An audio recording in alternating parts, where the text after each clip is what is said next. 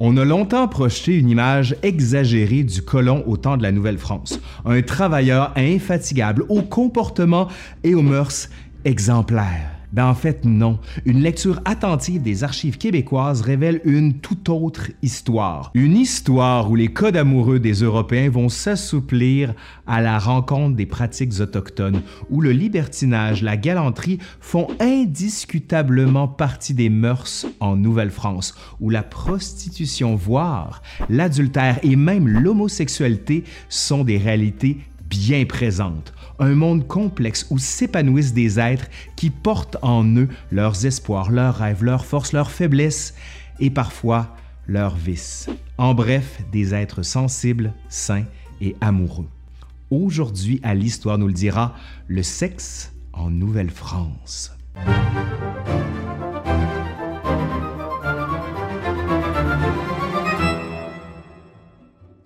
La jeunesse européenne ne bénéficie pas d'une éducation sexuelle très développée.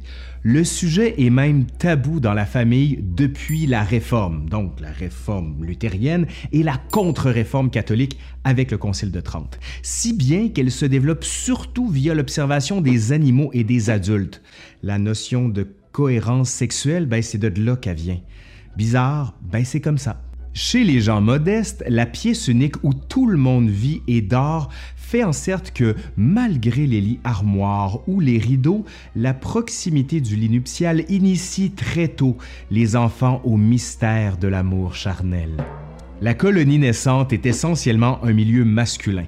Au 17e siècle, la plupart des Européens qui arrivent au Canada sont des jeunes hommes célibataires âgés entre 15 et 25 ans qui viennent pour travailler pour une période habituellement de trois ans au terme de laquelle quelques-uns d'entre eux, environ le tiers, vont parvenir à s'établir sur un petit lopin de terre.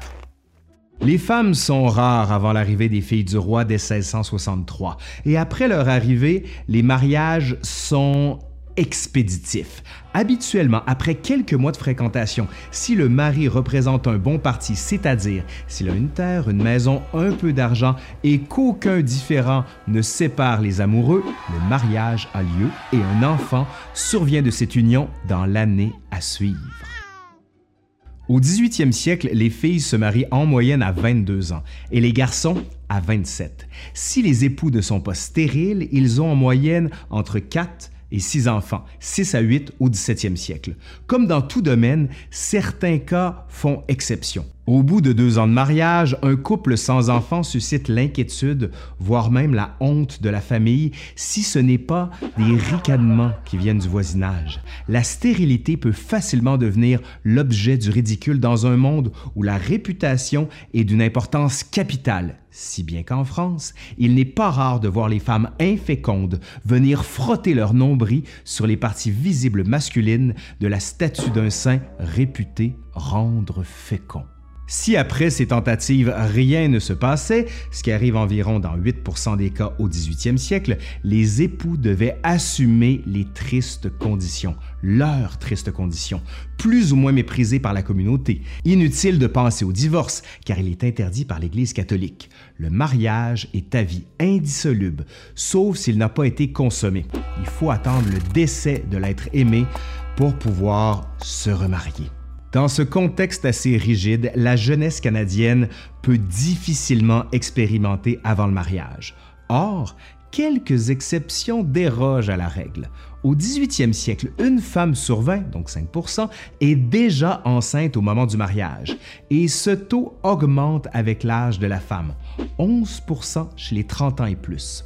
Cette hausse reflète une plus grande liberté sexuelle chez les femmes plus âgés et surtout les veuves qui conçoivent avant le mariage plus souvent que les célibataires. Les Autochtones ont une conception de l'amour et de la sexualité extrêmement libre. Si on se marie, on peut se démarier facilement. Ni la sexualité ni la nudité ne sont un péché. L'expérience sexuelle est même bien vue et encouragée, ce qui choque les premiers Européens. Jacques Cartier s'en offusque en 1545 alors qu'il séjourne à Hochelaga en écrivant qu'ils, les Autochtones, ont une coutume fort mauvaise de leurs filles, car depuis qu'elles sont en âge d'aller à l'homme, elles sont abandonnées à tout le monde qui en veut jusqu'à ce qu'elles aient trouvé leur parti. Ces manières ont de quoi étonner les missionnaires, habitués à plus de pudeur, comme le récollet Gabriel Sagar, qui écrit que plusieurs jeunes hommes, au lieu de se marier, tiennent souvent des filles à peau et à feu et vivent ensemble pour autant qu'il leur plaît. Autrement dit, les femmes autochtones peuvent tout à fait sortir avec leur chum sans obligation de se marier. Toutefois, ces pratiques décomplexées plaisent aux jeunes dégourdis qui s'aventurent dans les bois pour y faire le trafic des fourrures, une activité plus lucrative que la culture de la terre qui attire la jeunesse canadienne. Les femmes autochtones apprécient ces amants à la peau blanche, plus tendres et expressifs que leurs congénères, pour qui la guerre a préséance sur l'amour. Au contact de ces peuples se développe un rituel amoureux, celui de courir l'allumette. En pays autochtone, cela signifie faire la tournée nocturne des alcôves. De nuit, le galant entre dans la cabane de sa belle pour s'approcher du brasier et mettre le feu à une allumette, qui consiste en un bout de roseau séché. Puis, il se dirige vers le lit de sa belle. Si elle souffle ou éteint son allumette, il peut se coucher avec elle. Mais si elle se recroqueville sous la couverture et lui tourne le dos, il doit se retirer car cela signifie qu'elle ne veut pas le recevoir. Ce rituel d'une grande délicatesse est empreint d'un respect mutuel qui est tout à l'honneur des amoureux. Dans cette société où la femme est maîtresse de son corps tant qu'elle n'a pas pris mari, suite à quoi elle est souvent même plus fidèle que l'européenne, le viol n'existe pratiquement pas. La pharmacopée autochtone renferme également des recettes que les Blancs ignorent. La femme autochtone connaît les produits contraceptifs. Au besoin, elle s'est concocté une tisane qui provoque l'avortement. Le mariage avec ce qu'on appelle les indigènes, quant à lui, est fortement encouragé dans un premier temps, mais n'est acceptable que si un Français épouse une indigène, car l'objectif est de convertir les Autochtones à la religion catholique.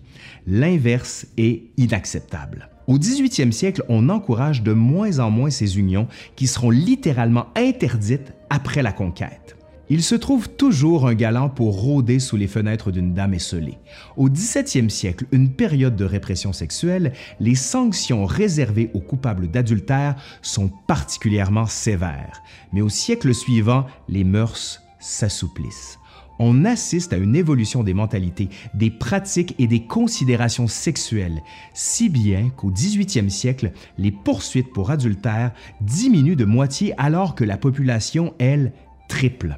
En Nouvelle-France, l'adultère n'est pas moins toléré qu'ailleurs. Les responsables de ce concubinage jugé indécent sont souvent frappés d'amendes salées, voire de saisies de biens. Au 17e siècle, 16 cas sont recensés devant les tribunaux, dont les coupables sont autant d'hommes que de femmes, mais le nombre d'aventures extra-conjugales continue d'augmenter, si bien qu'en 1703, instruction est même donnée au clergé de ne plus donner absolution aux pénitents coupables d'adultère ou de concubinage notoire. Tous ces efforts n'empêchent toutefois pas les jeunes hommes, même fraîchement mariés, de courir le cotillon. Le 17 juin 1660, Jean Aubuchon, dit l'Espérance, est trouvé coupable d'adultère par les membres du Conseil souverain pour avoir convolé avec Marguerite Boissel, 23 ans, la femme du chirurgien montréalais Étienne Bouchard. La Cour le condamne à une amende de 600 livres à donner au mari cocufié et au bannissement perpétuel. Le volage d'épouse ne s'en tirera pas à meilleur compte, car les magistrats permettent à son mari de le rendre à ses pères et mères chez qui elle demeurera enfermée pour le reste de ses jours. L'opinion publique se moque cruellement de l'infortune des maris trompés. Parmi les injures les plus offensantes, celle de Cornard est peut-être la pire. L'origine de cette moquerie demeure assez obscure. Certains affirment qu'elle viendrait des fous de la cour, qui portaient des cornes pour ridiculiser ceux qui souffraient de l'impudeur des femmes. Faire le geste de porter des cornes, en accrocher sur la porte de sa victime ou lancer tout bonnement le mot peut exiger de fortes réparations devant les tribunaux. Le phénomène de l'adultère côtoie fréquemment celui du plus vieux métier du monde, la prostitution. En Nouvelle-France, il existe des femmes esselées qui cherchent non seulement le réconfort auprès des jeunes galants, mais aussi la fortune.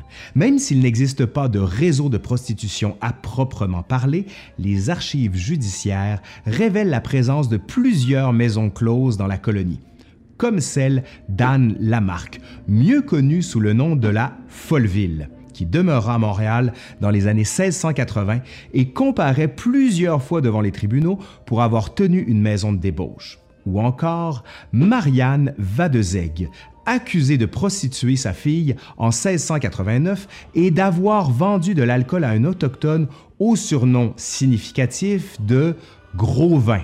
Tant qu'elle ne trouble pas l'ordre public, la prostitution est généralement tolérée. Mais il arrive que les autorités effectuent un rappel brutal de ce commerce charnel et illégal. En Nouvelle-France comme dans l'ancienne, on réserve aux prostituées un traitement bien particulier. Les archers de la maréchaussée, la police de l'époque, en capturent plusieurs lors d'une rafle, puis les emmènent en maison de santé, chez les religieuses où, après avoir eu le crâne entièrement rasé, elles demeurent pendant un certain temps affublées aux tâches les plus ingrates. Malgré les efforts combinés de l'État et du clergé, Montréal ne manquera jamais de maisons closes et nombreuses sont les effeuilleuses qui persistent à avoir la cuisse légère. Si bien qu'en 1686, les Sulpiciens y fondent une maison de détention où seront gardés les libertines et les débauchés. Cette prison a pour nom Jéricho. Les scandaleuses qui y sont enfermées sont soumises à la sévérité la plus excessive. On réserve à ces coquettes des punitions corporelles si sévères qu'elles finissent par choquer le gouverneur Frontenac, connu pour ses largeurs de vue, si bien qu'il fait fermer l'endroit le 6 septembre 1694. Les villages autochtones possèdent également leurs respectueuses, pratiquant le plus vieux métier du monde. Ces femmes qui refusent le mariage pour la débauche se nomment Iku ne Kiufa, c'est-à-dire femmes de chasse, puisqu'elles se donnent aux hommes qui rentrent de la chasse. Preuve que marivaudage et galanterie font aussi partie des mœurs autochtones. L'homosexualité existe-t-elle en Nouvelle-France? Oui, mais les traces sont rarissimes. N'en reste pas moins que l'homosexuel apparaît tôt dans la colonie. Le premier cas recensé est significatif. En 1648, alors que la colonie ne compte qu'une poignée d'habitants, le journal des Jésuites raconte qu'un tambour de l'armée a été, je cite, trouvé coupable du crime contre nature. Condamné à mort, le militaire va devoir sa survie à une circonstance plutôt imprévue. La Nouvelle-France manque de bourreaux. Au Canada, le bourreau est un personnage honni qui vit en marge de la société. Nul ne veut côtoyer un être civil qui marque dans la chair et le sang les châtiments les plus ignobles. On raconte que le bourreau est sali par la souillure des condamnés. Même sa femme et ses enfants sont l'objet du mépris populaire. Puisque personne ne veut remplir cette charge, elle sera habituellement proposée aux condamnés à mort en échange de leur survie. Cet arrangement opportun sauvera la vie de notre tambour, qui deviendra ainsi le premier bourreau de Nouvelle-France. En 1691, un lieutenant des troupes de la marine accuse deux de ses soldats d'avoir, et je cite, commis le crime de sodomie. Écroués donc emprisonnés et questionnés le jour de leur arrestation, les deux hommes demeureront discrets sur leurs ébats et s'en tirent avec une simple réprimande. D'autres, moins chanceux, comme François Judith dit Rencontre en 1697, seront, et je cite, conduit nu en chemise, une torche ardente au poing devant la principale porte de l'église paroissiale de cette ville, demander pardon à Dieu pour ensuite être conduit en place publique de la basse ville et y être pendu et étranglé à une potence. L'homosexualité est aussi présente chez nombre de guerriers autochtones. Cette coutume est particulièrement répandue chez les Illinois, où les chroniqueurs de la fin du 17e siècle remarquent que nombreux sont ceux qui s'adonnent à l'amour avec les deux sexes. L'amour a ses desseins insondables qui ne respectent pas toujours les cadres qu'on lui donne. Comprendre les mœurs de la Nouvelle-France, au final, c'est aussi découvrir que nos ancêtres n'étaient ni des saints ni des débauchés, mais des êtres humains normaux et sains avec leurs forces, leurs faiblesses et parfois aussi leurs vices. Allez, c'est fini pour aujourd'hui. Je suis Laurent Turcot de l'Histoire nous le dira. Merci à Samuel Venière qui a contribué à cette capsule allez voir son site Anecdote historique, ça vaut vraiment la peine. Je vais vous mettre le lien juste en dessous, c'est passionnant, j'en apprends à chaque fois que j'y vais. Et surtout, n'oubliez pas de vous abonner à la chaîne. Il y a un espèce de petit bouton, c'est écrit vous abonner, c'est en français, vous allez voir, c'est très simple. Et pour ceux qui veulent aller plus loin, ben vous pouvez même nous aider financièrement sur notre Patreon. Allez, je suis Laurent Turcot et je vous dis bye bye.